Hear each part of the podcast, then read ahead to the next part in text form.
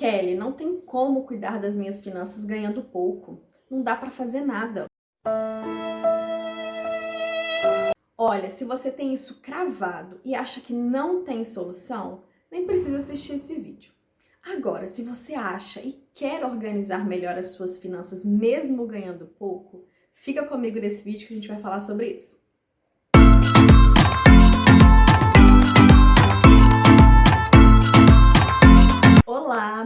Kelly, seja muito bem-vindo, muito bem-vinda a esse vídeo e se você é novo por aqui, a esse canal. Eu escuto muito isso. Kelly, como cuidar das minhas finanças ganhando pouco? Não dá para fazer nada. Aí aqui está. Quando a gente ganha pouco, é que a gente não pode deixar de cuidar das nossas finanças. Aliás, isso tinha que ser básico. Igual quando a gente aprende a ler, a escrever, a gente tinha que já aprender a cuidar das nossas finanças. Pra gente já fazer isso com o primeiro salário que a gente receber ou com a nossa primeira renda. Eu vou considerar aqui uma pessoa que ganha é, um salário mínimo ou até mesmo, nesse caso, é, uma família onde o pai e a mãe trabalham fora e recebem um salário mínimo, ok? Então vão ser dois mil reais que a gente tem de renda no mês. E como que a gente vai fazer? A gente precisa ter um controle, um planejamento financeiro. Porque dessa forma você consegue estipular valores, você consegue estipular limites para cada item do seu orçamento. E outra coisa, você sabe exatamente para onde está indo o seu dinheiro. E como que você vai fazer? Assim que você receber sua renda, você vai separar por envelopes. Então vai ter um envelope para cada item desse orçamento, tá? É, então vamos lá, qual que vai ser o primeiro item? O se pagar. O que, que é esse se pagar? é para o seu lazer, para o lazer da família. Nesse caso, você vai separar 200 reais. Então, você vai pegar um envelope e vai colocar se pagar, lazer, 200 reais. E aí, qual que é a dica? Pega esses 200 reais e divide por semana. Ou seja, você tem 50 reais por semana. Dessa forma, você consegue é, administrar melhor. Por exemplo, se na primeira semana você gastar um pouco mais, você sabe que na próxima vai ter que segurar um pouquinho. Esse se pagar é para você realmente passar um mês, é, por exemplo, fazer algum lanche diferente no final de semana. Ou então, se você tiver que ir à rua e quiser passar numa padaria, você sabe que você tem aquele dinheiro, tá? Então, por isso que é muito importante a gente fazer isso por semana. Agora, a gente vai separar o dinheiro da reserva. A gente vai separar 300 reais. E para que, que serve esse dinheiro? Como o próprio nome já diz, é para os imprevistos que a gente tem.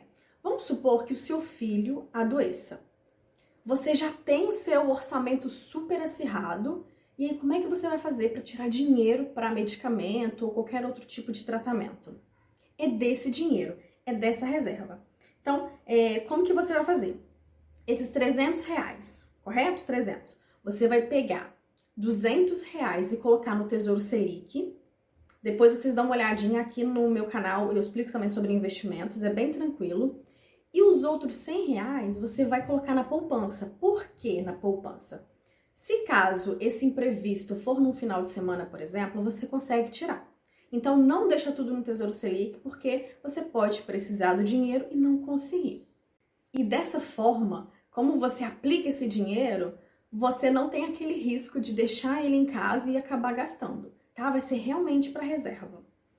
Agora, o terceiro item vai ser para os nossos objetivos. Você vai separar 300 reais agora para os objetivos, tá? E para que que esse dinheiro? Para os seus sonhos, tá? Tanto em família, por exemplo, é, reformar uma casa, ou para o estudo do seu filho, ou até mesmo coisas do dia a dia. Ah, por exemplo, Kelly, eu vou precisar comprar um celular daqui a um tempo. Então pronto, você vai separando esse dinheiro e daqui a um ano, um ano e pouco, você vai conseguir comprar, por exemplo, esse item, tá? E esse dinheiro você também pode colocar no Tesouro Selic. Até que você aprenda outros tipos de investimento que são mais rentáveis, nesse caso, para objetivos, você pode usar outros investimentos, você é, deixa lá no Tesouro Selic, tá? E aí, à medida que você for melhorando essa parte, você vai encontrar outras formas de investimento. Mas aplica coloca lá para a gente não ter risco de usar esse dinheiro de forma inadequada. Agora, a gente vai separar o dinheiro para moradia, 400 reais. Nesse caso, é o aluguel, tá? Então, provavelmente você já tem um dia que você paga o seu aluguel. Eu aconselho nesse caso, tudo isso que você tem que pagar, já fazer isso tudo no primeiro dia que você recebe. Por quê? Essa questão de você deixar, ah, o meu aluguel é lá no dia 10, ah, a minha luz é no dia 20, sei lá. E aí você corre o risco de perder essa data e depois ainda pagar juros. Tá? Então recebeu a renda, você já vai pegar esse dinheiro, vai colocar no envelope, mas aí você já já paga, porque esse dinheiro é fixo, o valor do aluguel é fixo. Agora, a gente vai separar o dinheiro da alimentação, mais 400 reais. Você já tá fazendo essas continhas? Eu tô deixando aqui no, do lado, mas no final a gente vai somar e a gente vai chegar nos 2 mil, ok? Parece até assim que é muito, né? Que, que já até passou dos 2 mil. Então vamos lá. É, alimentação, você vai pegar esses 400 e vai fazer o quê? Você vai também dividir por semana. Então você vai ter 100 reais por semana. Para quê? Para dessa forma você conseguir controlar melhor, tá? Então se você é, errou a mão um pouco naquela semana, você sabe que na outra você vai ter que segurar um pouco. E aí, uma outra dica é o que? A gente sempre ter uma lista, tá? Qualquer momento que você tiver aqui no supermercado, é o ideal que seja pelo menos uma vez, né, por semana, não mais que isso, porque senão a gente pode extrapolar. E você sabe que você tem um limite ali para aquela semana. Então, o que, que você faz? É, faz uma lista, tá? Do que que eu preciso comprar. Inclusive, aqui no canal tem um vídeo muito legal sobre um aplicativo que eu falo sobre isso.